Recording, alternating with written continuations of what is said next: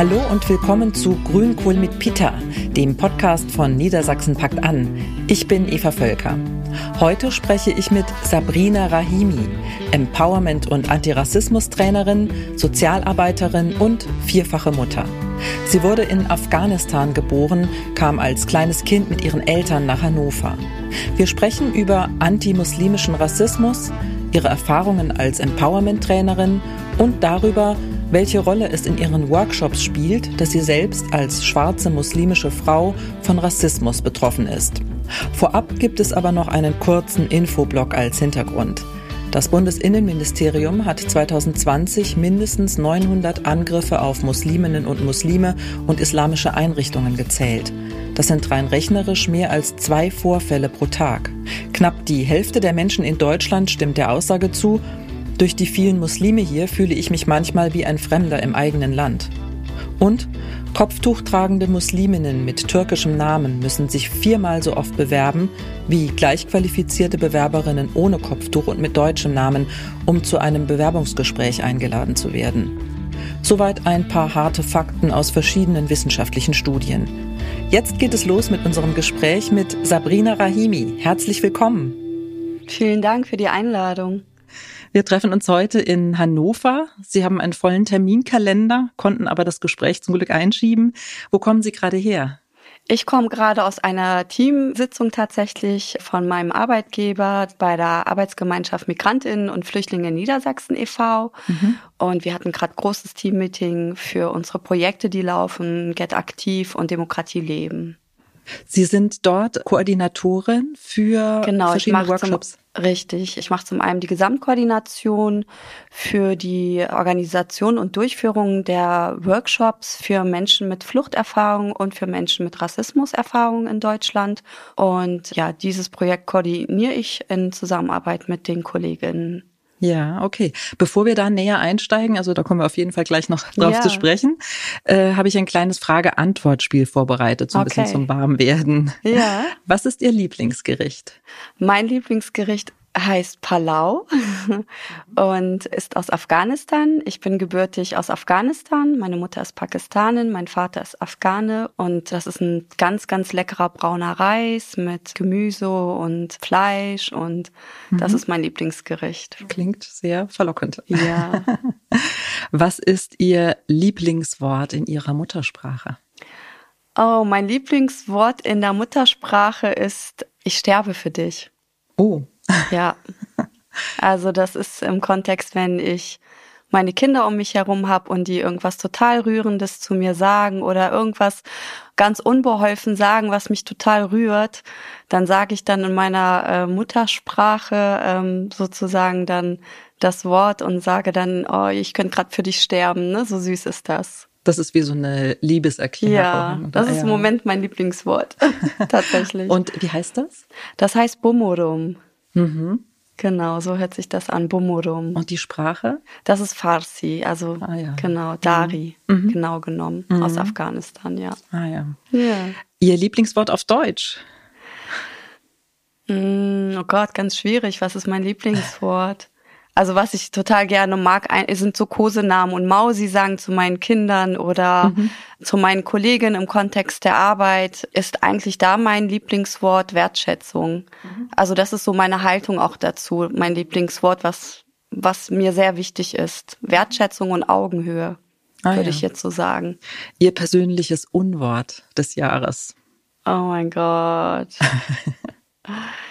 ja im Kontext zu Corona und auch diese ganzen Ausgrenzungserfahrungen einfach ja Verschwörungstheorien, die gerade mhm. so richtig durchgehen. Das ist so für mich ein Unwort geworden, weil diese Verschwörungen, die jetzt gerade so durchkursieren, die haben hinterlassen bei mir echt ganz viel, ganz, ganz viel Negatives und wo ich auch merke, ich muss auch ständig dagegen angehen. So, das ist so ein bisschen für mich persönlich ein Unwort geworden, mhm. weil viele eben mit Verschwörungen Theorien und Thesen mir begegnen, um etwas zu erklären, was gerade in der Gesellschaft passiert. Das erleben Sie in Ihrer täglichen Arbeit auch. Genau, in meiner mhm. täglichen Arbeit und auch die Erklärung oder die Konfrontation zu diesem Wort Verschwörung, weil man nicht wahrhaben möchte, dass etwas so ist, wie es ist und versucht es irgendwie sozusagen so zu erklären, damit man das, womit man selber nicht klarkommt, auf andere projizieren kann durch Verschwörung. Und das ist für mich so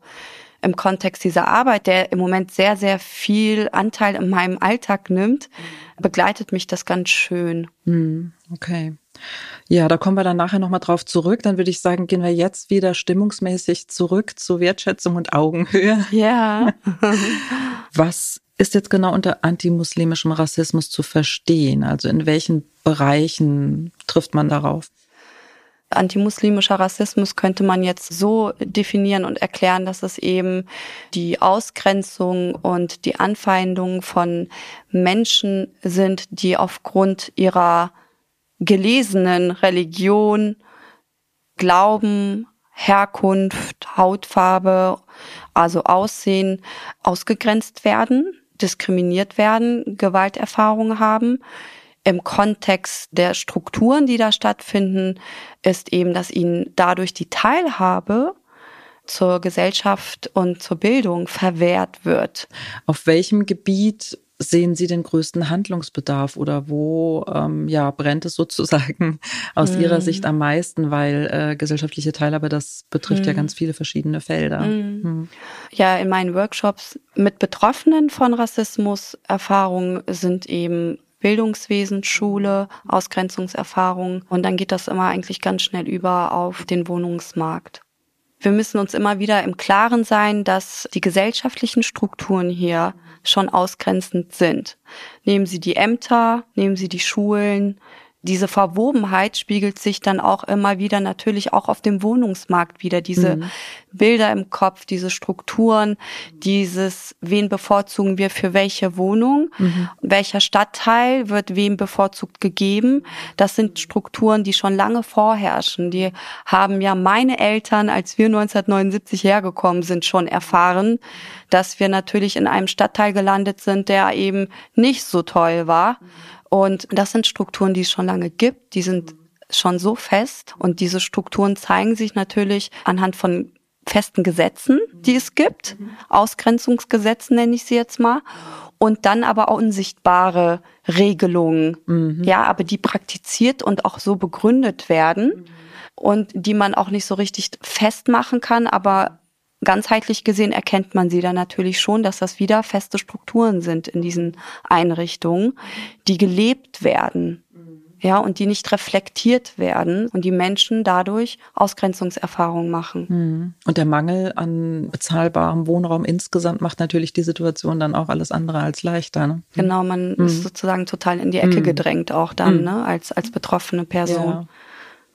Da wären die Kommunen gefragt, da stärker einzugreifen. Natürlich, also da wären die Kommunen gefragt, die sind gefragt, da nochmal genauer zu gucken. Und es gibt natürlich auch teilweise Veränderungen, aber ich glaube, wir sind noch total im Prozess dazu und wir müssen auch noch viel, viel mehr fordern.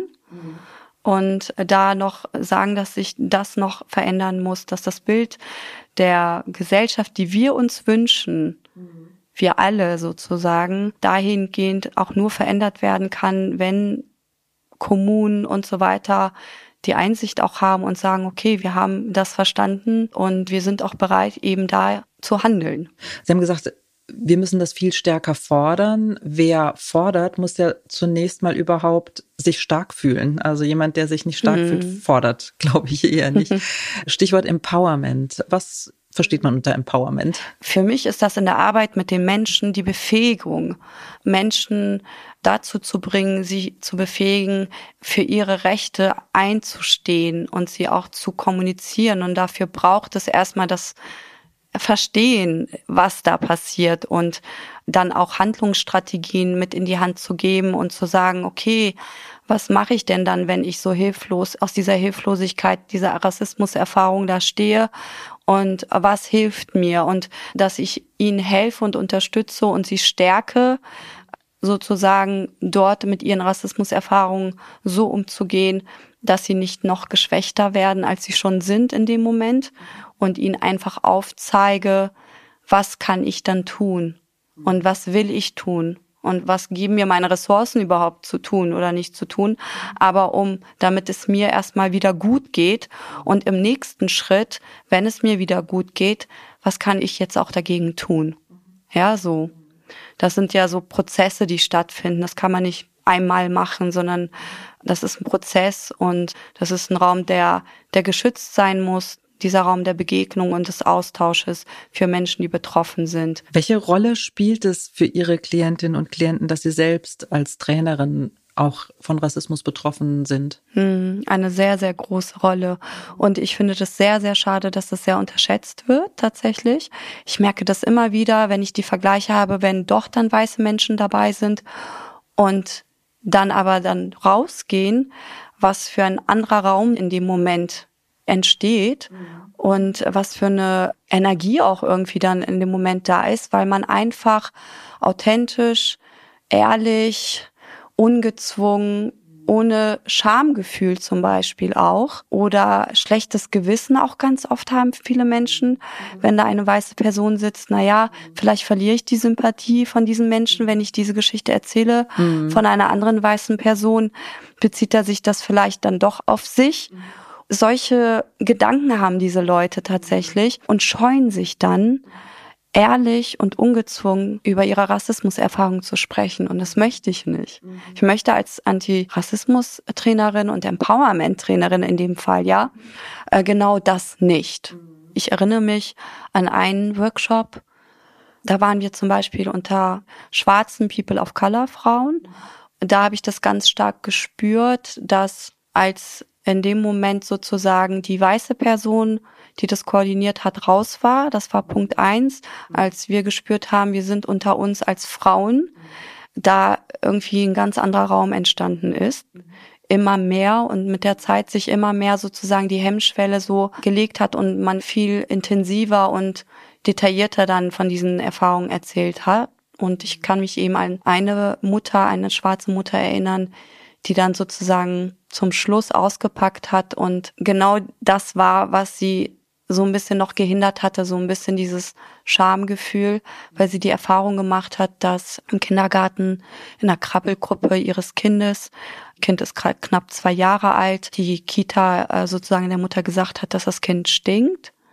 Und also dieser Moment, wo sie das erzählt hat, man spürt das ja auch, das fiel ihr schwer und sie hat das aber die ganze Zeit mit sich getragen und hat natürlich sich nicht sofort getraut, das zu erzählen und hat dann eben die Geschichte erzählt, wie sie bis heute das Kind jetzt noch mehr wäscht zum hm, Beispiel mm, und dem Baby ein Deodorant gekauft hat. Furchtbar. Und also dieser Moment war wirklich für uns alle so krass, aber das ist ja genau auch der Moment, wo ich dann als Trainerin auch gefragt habe, dass auch äh, sozusagen so aufzunehmen, dass sie weiter sich gut fühlt, sicher fühlt und auch noch darüber hinaus begleitet wird zum Beispiel. Ich habe das dann natürlich in diesem Raum sie gefragt, was sie braucht jetzt, was sie möchte von uns und was wir für sie tun können, ob sie Wünsche hat und ob sie auch den Wunsch hat, mit mir noch mal darüber hinaus noch weiter darüber zu sprechen oder auch was zu tun, ja.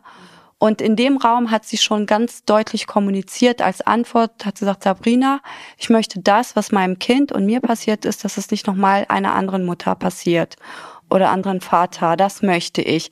Wie das aussieht, hat sie gesagt, weiß ich überhaupt nicht, wie das funktioniert. Aber ich weiß, dass ich nicht möchte, dass das einem anderen Baby auch passiert dann haben wir das auch so gemacht, dass ich sie eben darüber hinaus nach dem Workshop noch äh, begleitet habe und versucht habe eben soweit ihr die Befähigung zu geben, selbst zu entscheiden, wie weit möchte sie gehen, wie weit möchte sie auch ihr Kind weiterhin auch irgendwie schützen und dadurch, dass sie das transparent macht, vielleicht in der Einrichtung das Kind ja vielleicht noch schlechter behandelt werden könnte.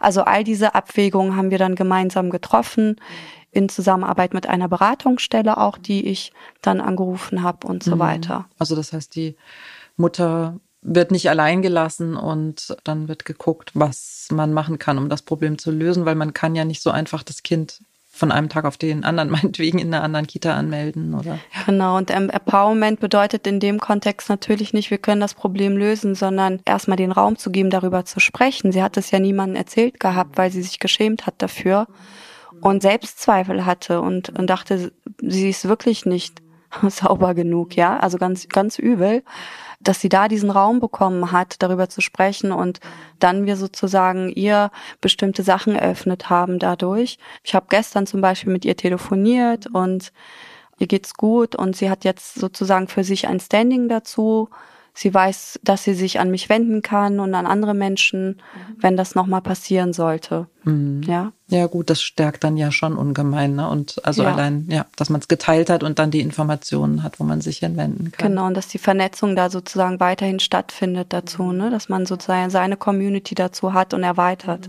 Das ist auch Empowerment die Menschen, mit denen sie zu tun haben, jeder, jede hat sein oder ihre eigene Geschichte, jeder Mensch äh, ist ein mhm. Individuum. Ähm, dennoch können sie so gewisse Muster erkennen. Also worunter leiden die Menschen mit Rassismuserfahrung am meisten? Wenn ich jetzt an eine bestimmte Person denke, die in meinem letzten Workshop seinen ganzen Ärger rausgelassen hat und gesagt hat, warum darf ich nicht so viel arbeiten, wie ich will? Und warum habe ich hier Auflagen? Und ich bin ein gebildeter Akademiker aus Syrien und ich darf hier nicht loslegen und mir werden die Steine förmlich in den Weg gelegt.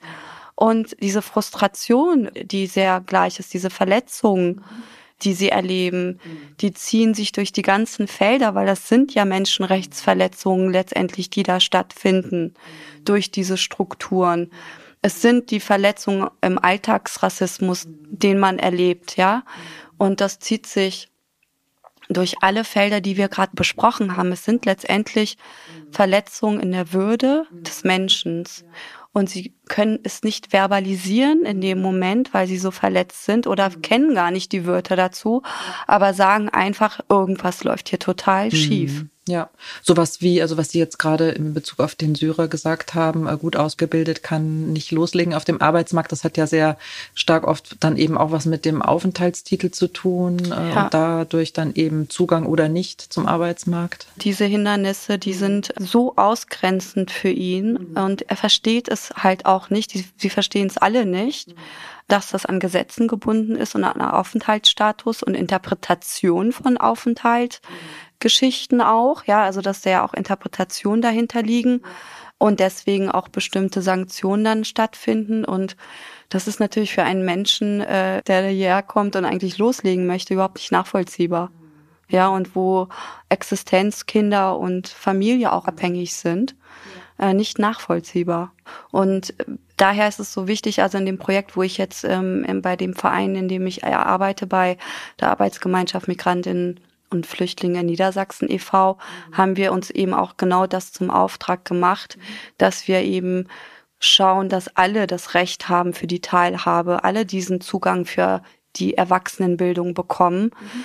und äh, Menschen die aufgrund ihres Status eben nicht Integrationskurse, Sprachkurse besuchen können und immer noch hier sozusagen sitzen und warten, dass sich der Aufenthaltsstatus verändert, dass wir loslegen und denen trotzdem diese Erwachsenenbildung anbieten und sie eben dazu befähigen, mitreden zu können, wenn es dann soweit ist, wenn sie irgendwann wählen können, wenn sie irgendwann ihren anerkannten Aufenthaltstitel bekommen, in den Kursen teilnehmen können, dass sie sozusagen schon vorbereitet sind und ähm, das Wissen haben. Ja, da setzen wir an, genau da. Wir machen da keine Unterscheidung und Differenzierung, sondern packen das gebündelt sozusagen an und um so Menschen dann auch aus dieser Ohnmacht und aus dieser Passivität rauszuholen und ins Handeln zu bringen. Ja. Absolut. Ich meine, die Menschen sind ja im Moment so zu Corona-Zeiten, wie ich anfangs ja gesagt habe, auch Verschwörungstheorien unterlegen und müssen sich gerade damit auseinandersetzen, dass sie plötzlich schuldig gemacht werden oder die Frustration dieser Menschen aufgrund Corona abbekommen dadurch, dass es das Internet gibt und dass es die sozialen Netzwerke gibt, dass es diese Blasen gibt, mhm. Verschwörungstheorien immer mehr sozusagen sich verbreiten können und Menschen auf der Straße es dann abbekommen. Also das heißt, Sie würden sagen, äh, unter Corona nehmen solche Rassismuserfahrungen, Diskriminierungserfahrungen, Schuldzuweisungen zu? Ja, tatsächlich ist das so. Ich tausche mich dazu in meinen Communities aus, weil es mir selber passiert leider. Und dann denke ich auch ganz kurz, oh mein Gott, also passiert mir nur das? Das fragt man sich immer wieder, jedes Mal. Und dann tauscht man sich mit den Menschen aus, hey, mir ist gerade das und das passiert. Und dann melden sich drei, vier andere aus der Gruppe und sagen, ja, mir auch. Bei den antiasiatischen Rassismus ist es ja ganz deutlich, man weiß das. Bei mir jetzt zum Beispiel als schwarze Muslima ist es so, dass ich eben ganz deutlich spüre, ich weiß nicht, ob die Verschwörungstheorien da eine Rolle spielen, auf jeden Fall, es gibt eben Verschwörungstheorien, die sagen ja auch der Antisemitismus weiterhin eben, dass da jetzt eben die Juden dahinter stecken. Genauso gibt es das auch gegenüber Muslimen, dass die Vorherrschaft ja irgendwie versucht wird zu bekommen. Das ist ja sozusagen diese Thesis, warum antimuslimischer Rassismus stattfindet, eben unter diesem Aspekt von der Verschwörung, dass die Muslimen versuchen, die Vorherrschaft eben Europas zu bekommen und deswegen auch Corona in die Welt gesetzt worden ist zum Beispiel. Sowas kursiert auch rum. Also das sind so ähnliche Mechanismen wie bei dem Antisemitismus, dass eben der Glaube und die Religion dafür genutzt wird, eben um all das, was sie jetzt gerade erleben durch Corona, darauf zu projizieren und die Schuld sozusagen diesen Menschen zu geben und dann eben sich damit zu befreien von jeglicher Verantwortung hm. auch. Wenn Sie mit solchen Vorwürfen konfrontiert werden, wie schützen Sie sich selbst? Was gibt ihnen mhm. Kraft? Wie empowern sie sich? Mhm.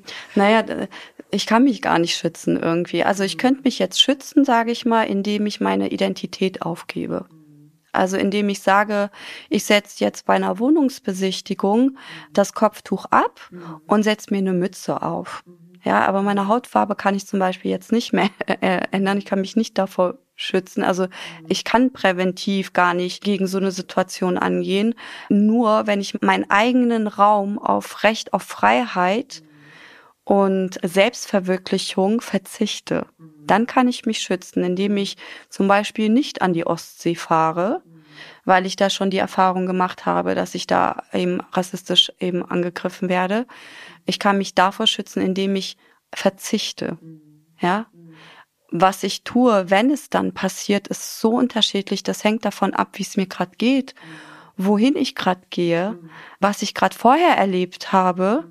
Und das hängt alles davon ab. Und je nachdem reagiere ich dann auch. Manchmal kann ich mich gar nicht wehren und habe gar keine Kraft und Ressourcen. Ich bin vierfache Mutter und gehe nach Hause und merke, okay, was mache ich jetzt, um, um mich wieder irgendwie zu befähigen, irgendwie wieder normal denken und fühlen zu können. Mhm. Ja, und das ist ja genau das, was ich eben auch versuche zu vermitteln, dass man ähm, dann eben schaut, was brauche ich gerade? Muss ich gerade eine Freundin anrufen? Mhm. Erzähle ich das gerade meinem Partner? Mhm. Ähm, Gehe ich ganz he heiß duschen? Ja, irgendwie so, damit ich irgendwie weg gerade davon bin dafür ist es ja so wichtig, dass man seine Community hat, mhm. wo man weiß, auf die kann ich immer zurückgreifen. Mhm. Da, da kriege ich Stärkung. Wenn ich gerade nicht weiß, wohin ich mir die Stärkung hole, da bekomme ich sie. Mhm. Und das sind so meine Strategien. Ne? Natürlich ist Familie die größte Sicherheit dann für mich auch erstmal. Aber manchmal will man das gar nicht so sehr teilen mit der eigenen Familie. Und dann ist es halt super wichtig, dass man weiß, was mache ich dann, wo gehe ich hin, wen kann ich das erzählen. Aber ganz ehrlich, manchmal hau ich auch dann auch wirklich zurück, sozusagen. Ne? Also ich wehre mich dann auch aktiv, wenn ich die Kraft habe. Mhm. Und äh, schrei und brüll auch dann auch zurück. Mhm. Oder ich hau jetzt nicht zurück. Mhm. Aber ähm, ich hatte vor ein paar Monaten habe ich die Erfahrung gemacht, dass ich auf dem Fahrrad von einer älteren Dame geschlagen worden bin zum Beispiel und die das sich auch nur getraut hat, weil der Bus gerade kam, in den sie einsteigen wollte. So, und ich dachte kurz, äh, warte, hat sie mich gerade geschlagen? Also ich, ja, sie hat dich gerade geschlagen. Ich musste kurz mit mir sprechen. Mhm. Äh, ist dir das gerade wirklich passiert, dass ein Mensch dich gerade einfach grundlos geschlagen hat beim Vorbeifahren? Ja, ist passiert. Ich habe sofort gedreht, bin mit meinem Heimfahrrad in den Bus rein. Mhm. Ja, und bin wirklich in die Aktivität, in des Wehrens gekommen. Mhm und habe gesagt, so jetzt reicht's. Also das ist jetzt Grenze. Ich lasse mich nicht schlagen. Und wenn das passiert, dann wehre ich mich in verschiedene Formen und habe dann eben diese Frau damit ganz aktiv und laut schreiend konfrontiert, damit es auch alle hören. Und wie ist die Situation ja. weitergegangen, wenn ich fragen darf? Nein, die, die, Situation war so, dass der Bus weiterfahren wollte okay, und ich mit einem halben Fahrrad oh. drin und draußen war. Ja. Und, die, und ich der Frau gesagt habe, haben Sie mich gerade geschlagen? Nein, nein, nein, habe ich nicht. Ich so, doch, Sie haben mich gerade geschlagen, auf die Schulter, beim Vorbeifahren. Nein, nein. Und dann habe ich ihr gesagt, das ist so eine Unverschämtheit, dass Sie jetzt auch noch Nein sagen. Sie haben mich gerade geschlagen. Und sie hat dann einfach sich so erschrocken, wahrscheinlich darüber, dass ich fließend Deutsch spreche und das verbalisieren kann, das, was ich ihr gerade gesagt habe. Und es kam eben dazu, dass die Menschen im Bus dann anfingen, unruhig zu werden. Und dann eine Frau gesagt hat, nun lassen Sie doch mal die alte Frau in Ruhe. Die hat doch gar nichts gemacht, sie hat die nicht geschlagen. Und dann habe ich gesagt, ach so, und Sie wollen mir jetzt erzählen, dass sie mich nicht geschlagen hat. Ich habe den Schmerz auf meiner Schulter gespürt, nicht Sie, habe ich ihr gesagt. Und dann hat sie gesagt, jetzt lassen Sie doch endlich mal den Busfahrer losfahren. Mhm. Also ne, so ist die ja, Situation Wahnsinn. zu Ende mhm. gegangen, dass ich die Frau im Schreck zurückgelassen habe, mhm. raus bin mhm der Bus die Türen geschlossen hat, der Busfahrer natürlich nicht gekommen ist. Mhm. Ja, also ja. das hätte ich mir zum Beispiel gewünscht. Ja, allerdings, der hätte das Hausrecht und der hätte eigentlich da mal gucken müssen, was ist da eigentlich los. Genau, ne? also ich mhm. hätte mir wirklich gewünscht, äh, der ja irgendwie seit Corona sowieso nicht mehr handlungsfähig ist und nur vorne sitzt und irgendwie total abgeschotten ist von allem und tatsächlich in einem Seminar, in einem Empowerment-Seminar sehr ähnliche Geschichten gehört habe von Frauen, die schwarz sind oder die muslimisch sind, mit Kindern im Kinderwagen unterwegs sind, ganz schlimme Situationen erlebt haben, wo der Busfahrer sitzen geblieben ist und dann irgendwann einfach nur weitergefahren ist. Und es ist genau das Gleiche, was mir auch passiert. Und Sie haben vorhin gesagt, dass Sie zum Beispiel beim Wohnungsbesichtigungstermin eine Mütze aufsetzen könnten statt des Kopftuches. Solche Vermeidungsstrategien sind aber so im Allgemeinen nicht so Ihre Art. War mal so mhm. tatsächlich. Mhm. Ich habe das früher gemacht, weil ich selber nicht wusste, mhm. wie ich damit umgehen soll. Ja. Ich war ja auch an einem Zeitpunkt noch nicht so weit, wie ich jetzt bin. Ja, also mhm. auch ich war mal an, in diesem Zustand, wo ich frisch Mama wurde, mhm. äh, das Kopftuch aufgelegt habe und noch ganz unsicher war, wie die Gesellschaft das aufnimmt mhm. und ganz neue Erfahrungen dadurch gemacht habe. Und in dieser Phase der Unsicherheit und aber auch ich will aber das gleiche Recht haben und ich will aber auch die gleiche Chance haben wie alle anderen, diese Strategie dann für mich ausgedacht habe und inzwischen das nie mehr machen wollen würde.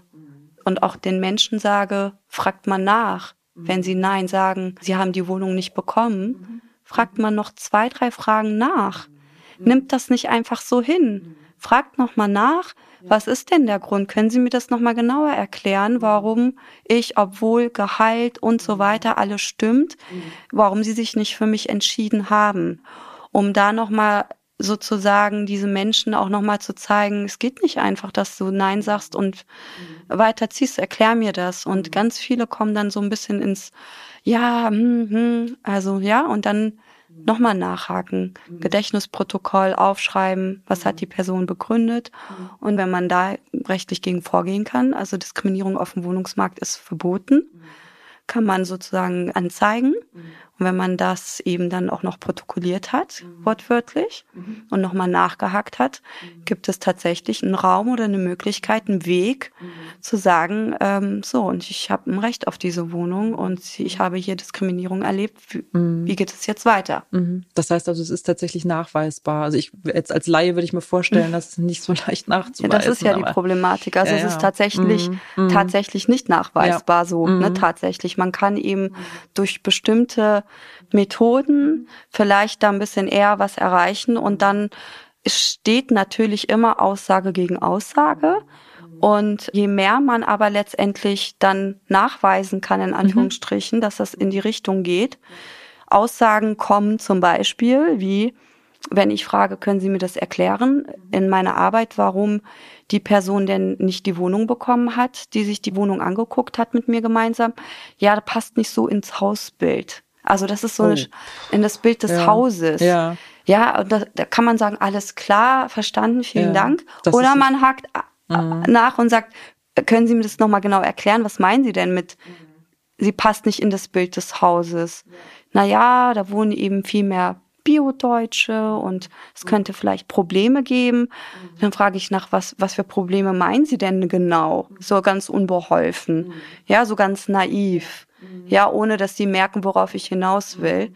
Ja, und dann kristallisiert sich das dadurch halt immer deutlicher. Ja, wobei ich schon die Aussage finde, passt nicht ins Hausbild, ist ja schon sehr eindeutig eigentlich. Ja gut, ne? aber wenn man das anzeigen würde, könnte man ganz ja. viel interpretieren. Ja, klar. Ja, das stimmt. Haben Sie denn den Eindruck, dass ein Umdenken stattfindet? Ein größeres Bewusstsein, dass Rassismus wirklich ein gesamtgesellschaftliches Problem ist? Das alle Menschen in der Mehrheitsgesellschaft auch angeht?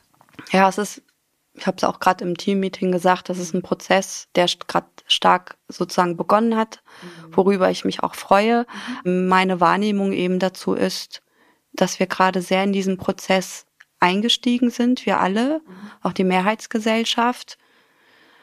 Ich wünsche mir eigentlich noch, die Menschen zu erreichen, die nicht nur aktivistisch, ehrenamtlich, da so viel Engagement zeigen wollen, sondern die, die sozusagen gerade eher dazu schweigen und schweigend durch die Welt gehen und eben sozusagen da weniger mit zu tun haben wollen und dementsprechend aber trotzdem dann bestimmte Parteien wählen, dass man sozusagen auch, also ich fordere das irgendwie auch, dass man sie erreicht und ich sehe das aber auch ehrlich gesagt nicht in meinem Auftrag. Ich habe auch echt keine Lust dazu sondern ich sehe das als gesamtgesellschaftlicher Auftrag und politisch auch gesehen ganz wichtig. Ja, könnte man vielleicht auch die Allyship da ein bisschen weiterfassen könnte und sagen könnte, okay, hm. wenn, wenn ihr da was machen wollt, dann wirkt auch in die weiße Mittelschicht rein. Das geht natürlich gut über, ähm, über die Arbeitswelt mhm. in, in Firmen, in, in Unternehmen, dass man eben weiße Arbeitnehmerinnen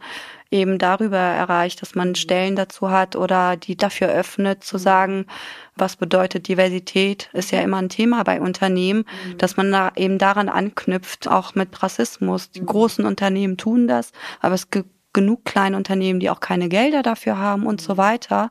Und diese Menschen können eben sehr gut durch die Arbeitswelt eben erreicht werden. Mhm. Ja, zum ja, Beispiel. Ja, das stimmt. Durch ja. bestimmte Einrichtungen und durch die Firmen.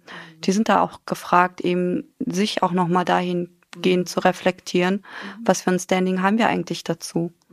Also ich finde, dass da noch viel, viel mehr passieren sollte, um genau dann die schweigende Mehrheit zu erreichen, die ja dazu schweigt, die wir ja nicht hören, aber abkriegen, also die wir spüren. Spätestens dann bei den Wahlen. Genau. Mhm. Oder im Alltag, was Sie gerade geschildert haben. Ja. ja. Was motiviert Sie als Empowerment- und Antirassismus-Trainerin an Ihrer Arbeit? Meine Motivation ist auf jeden Fall, dass ich selber Mutter von vier Kindern bin und ganz ehrlich vorher, als ich Single war und so weiter, noch so eher so dachte, ja, das krieg ich schon irgendwie hin, diese Erfahrungen. Und jetzt im Kontext dieser Verantwortung als Mutter und auch so diesen Schutzauftrag natürlich auch habe, für mich gesagt habe, nein, es reicht mir nicht, dass ich nur Sozialarbeiterin bin, dass ich nur vielleicht Vorlesungen hier und da äh, in, im Kontext zu antimuslimischen Rassismus gebe, sondern ich möchte aktiv mit unterstützen und mithelfen und Menschen, die von Rassismus betroffen sind, empowern und stärken in dieser Gesellschaft, weil das noch nicht so schnell aufhören wird, klarzukommen mit diesen Erfahrungen. Immer und immer wieder. Ja, es gibt keine Lösungsformel dafür und so weiter, sondern es gibt eben einfach nur den Raum, den ich denen geben möchte, in dem Moment darüber zu sprechen, mhm. zu lernen, zu reflektieren und dann gemeinsam zu schauen, okay, was tut mir gut und was nicht. Mhm. Und dann eben, ja, es hört sich doof an, zu wissen, die nächste Situation wird wieder kommen, es mhm. wird wieder passieren. Ja. Ich weiß das, aber ich habe gerade ein anderes Standing dazu jetzt. Das möchte ich gerne erreichen. Und das motiviert mich. Und ich sehe ja auch, dass das funktioniert und ich bekomme Feedbacks und ähm, das motiviert mich wiederum weiterzumachen und dran zu bleiben und das nicht einfach so stehen zu lassen, sondern einfach äh, an den wissenschaftlichen Kontext auch was gerade was Empowerment angeht, noch viel tiefer auch noch mal reinzugehen und da passiert gerade wirklich noch mal ganz viel, da mich auch noch mal zu erweitern, auf jeden Fall, um das den Menschen in meinen Workshops weiterzugeben. Es hört nicht auf sozusagen. Es geht mhm. immer irgendwie weiter und das motiviert mich auch und das finde ich auch gut. Ja, schön. Also ich nehme mit, das war mir vorher auch noch nicht so bewusst.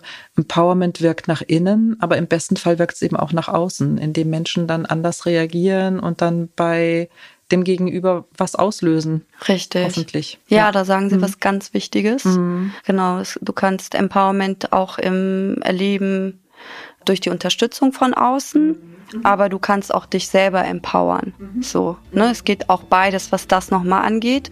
Und wenn du das geschafft hast, kannst du sozusagen auch ganz anders mit dieser Rassismus Erfahrung umgehen, so dass es dich nicht auffrisst, so dass du nicht denkst, dass du total hilflos bist und alleine gelassen bist damit. Ja.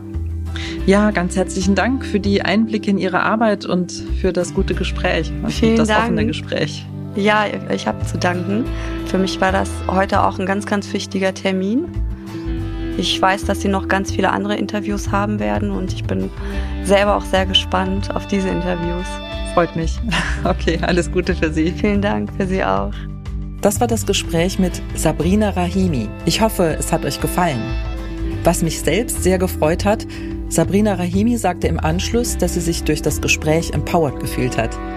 Wer an einem Antirassismus- oder Empowerment-Workshop mit ihr interessiert ist, erreicht sie über sabrinarahimi.web.de.